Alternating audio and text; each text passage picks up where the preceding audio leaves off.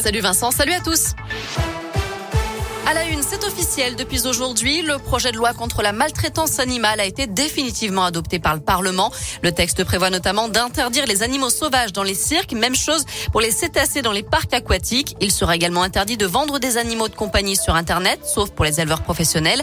Terminer également les ventes de chiens ou de chats aux animaleries qui pourront seulement présenter des animaux abandonnés et recueillis par des associations.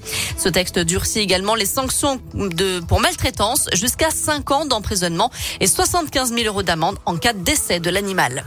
Les suites du drame du son en forêt dans la Loire. Une automobiliste était décédée mardi soir dans une, collision avec une autre voiture conduite par un garçon de 18 ans. D'après les premiers éléments relayés dans le progrès, le jeune homme roulait sans permis. Il avait pris la fuite avec sa passagère avant de se raviser. Il aurait aussi reconnu être consommateur de stupéfiants. Des analyses toxicologiques ont été réalisées sur lui. Elle devait être versée à 38 millions de Français. L'indemnité inflation de 100 euros a été retoquée la nuit dernière par le Sénat. Mais c'est bien l'Assemblée nationale qui aura le dernier mot. On assume la mesure, a dit aujourd'hui le porte-parole du gouvernement, Gabriel Attal.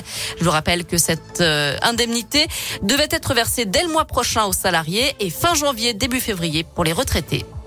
Des centres de vaccination vont rouvrir leurs portes pour assurer la campagne de rappel du vaccin anti-Covid. C'est ce qu'annonce également Gabriel Attal aujourd'hui. Quant à la vaccination des enfants de 5 à 12 ans, une décision sera prise en début d'année prochaine. Alors que la cinquième vague d'épidémie est bel et bien là, depuis deux semaines, le nombre de contaminations progresse très rapidement de l'ordre de 40 à 50% par semaine.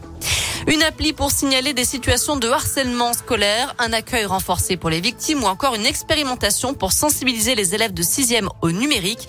Emmanuel Macron a annoncé aujourd'hui une série de mesures à l'occasion de la journée nationale contre le harcèlement scolaire, un fléau qui touche près d'un enfant sur dix en France.